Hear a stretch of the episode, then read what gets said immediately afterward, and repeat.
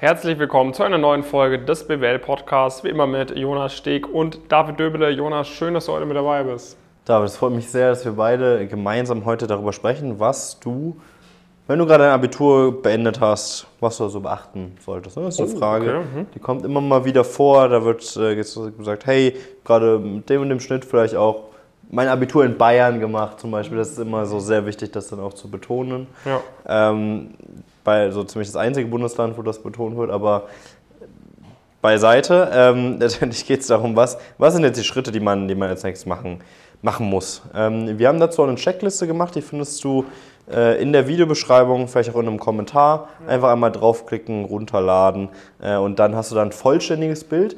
Denn heute werden wir nur mal auf vereinzelte Punkte eingehen ähm, und ja, jetzt nicht auf die gesamte, die gesamte Liste. Dafür ist dann die Checkliste da.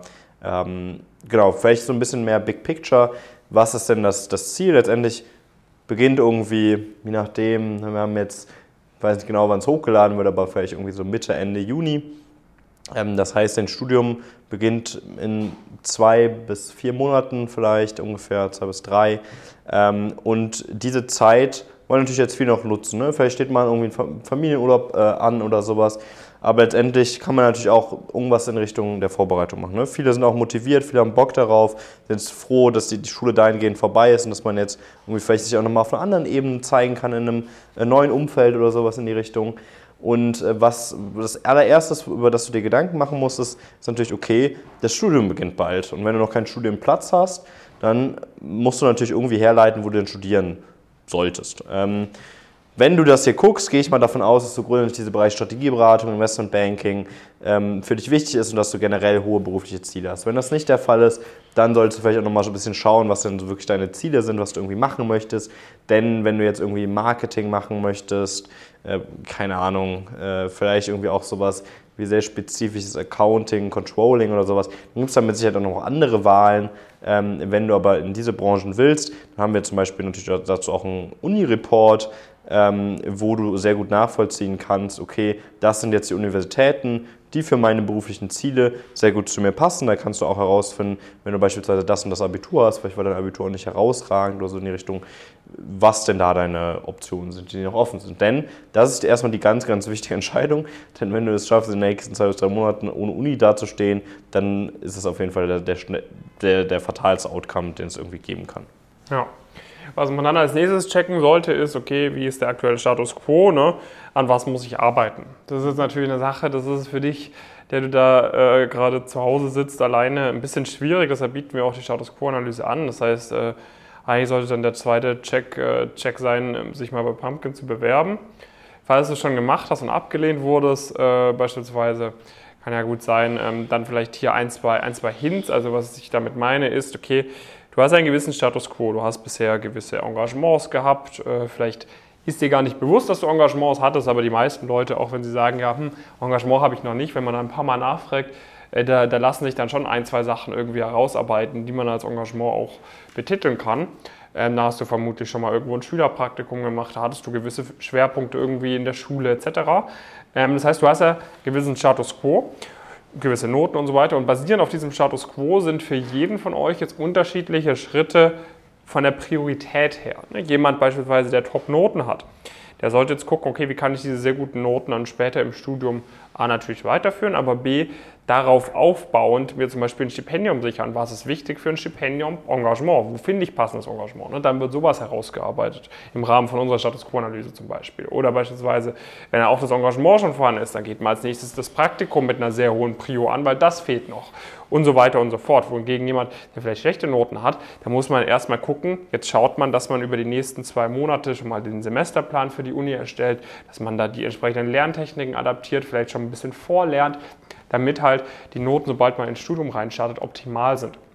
Das heißt, sehr wichtig, gutes Assessment von einem Status Quo, gutes Ass- Assessment davon, was in deinem Status Quo als nächste Schritte optimal wären, äh, damit du halt einfach effizient vorankommst. Weil es bringt dir nichts, wenn du irgendwas optimierst, was du eigentlich nicht optimieren müsstest, wenn du stattdessen äh, ganz viele andere Schritte vernachlässigst, die in deiner Situation optimal wären. Weil es wird immer das Gesamtprofil betrachtet im BWL-Studium. Es kommt nicht darauf an, dass du nur gute Noten hast, es kommt nicht darauf an, dass du nur an einer guten Uni bist, es kommt nicht darauf an, dass du nur gute Praktika hast, sondern es ist immer das Gesamtprofil. Praktika sind zwar von all diesen Punkten nochmal das äh, mit Abstand am wichtigsten, aber selbst ein, ein tolles Praktikum wirst du auch nicht bekommen haben, wenn die anderen Punkte nicht stimmen. Das heißt, es ist sehr, sehr wichtig, dass halt da der, die, die, dieser holistische Ansatz äh, befolgt wird. Deshalb machen wir bei Pumpkin auch irgendwie kein reines Notentraining, kein reines Interviewtraining, kein reines Bewerbungsunterlagen erstellen Training oder sonst so ein Spaß, sondern es ist ja wirklich dieser, dieser ganzheitliche Ansatz, dass du halt auch wirklich sicherstellen kannst, äh, dass, da, dass da einfach alles passt.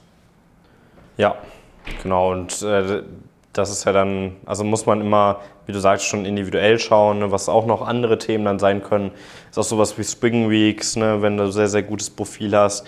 Da, da geht es im Semester meistens immer relativ schnell los, wenn man das nicht vorbereitet, hat man eigentlich keine Chance, äh, eine kompetitive Bewerbung äh, hinzulegen.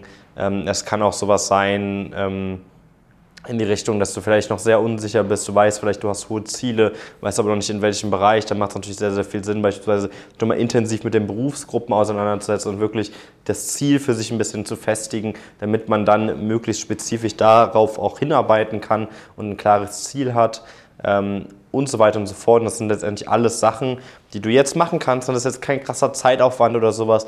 Das ist oft, wenn du beispielsweise mit uns zusammenarbeitest, ist das dann vielleicht ein paar wenige Stunden in der Woche, ähm, die du da irgendwie investieren müsstest. Und du hast direkt einen viel, viel einfacheren Start, hast einen riesen Vorsprung gegenüber äh, den anderen äh, Personen einfach und kannst trotzdem noch irgendwie mit deinen äh, Kollegen vom Abi irgendwie den, den Saufurlaub machen und so weiter und so fort. Das bietet sich alles gar nicht, sondern du kannst jetzt wirklich diese Zeit einfach auch mit geringem Aufwand dafür nutzen, Schritt für Schritt irgendwie ein paar kleine Vorteile mitzunehmen, die aber, wenn du das über diesen durchaus längeren Zeitraum irgendwie machst, dann dazu führen können oder in total insgesamt irgendwie zu einem sehr signifikanten Vorteil werden können äh, und dich da direkt von vornherein ein gutes Momentum bringen. Du hast direkt von vornherein einen guten Start äh, und kannst direkt von vornherein da einfach zu den Besten in deinem Jahrgang gehören irgendwie. Ja, und wenn du das äh, machen möchtest, wenn du Lust hast, zu den Besten von deinem Jahrgang zu gehören, dann bewirb dich gerne mal bei uns. Äh, einfach auf pumpkinkurs.com, den findest du unten in der Videobeschreibung auch verlinkt. Und ja, dann kannst du einfach mal unser Bewerbungsformular ausfüllen und ab dann startet dann der weitere Prozess. Genau, sonst wie gesagt, äh, das war jetzt alles so, so ein bisschen ein paar, paar Sachen reingeworfen, die so grundsätzlich zu beachten sind. Wir haben dazu nochmal eine Checkliste gemacht, da gehen wir nochmal ein bisschen detaillierter darauf ein, gehen auch wirklich nochmal darauf ein, okay, oder nennen auch ein paar Beispielsituationen, ne? wenn du sehr gutes Abitur hattest, dann das und das, wenn das und das. Also, dass du da so ein bisschen für dich selbst das nochmal stärker ableiten kannst, was jetzt eigentlich so bei dir wichtig äh, ist in der konkreten äh, Situation und das einfach auch Schritt für Schritt durchgehen kannst und äh, so ja schon mal eine gute Grundlage hast und weißt, was du denn so machen solltest. In die Umsetzung gehen wir dann natürlich äh, nur in der gemeinsamen Zusammenarbeit, ähm, dass du dann auch wirklich weißt, nicht nur, dass du dich um die Springe kümmern solltest, sondern auch sehr genau, was da jetzt die einzelnen Schritte sind, die du heute schon oder in den nächsten Monaten schon machen kannst, um dir da eine richtig gute Chance zu erarbeiten, äh, auch eine Zusage mitzunehmen. Genau. Das war's mit dem Video oder dieser Podcast-Folge. Wir freuen uns, dass du mal wieder mit dabei warst und dann bis zum nächsten Mal. Bis dann.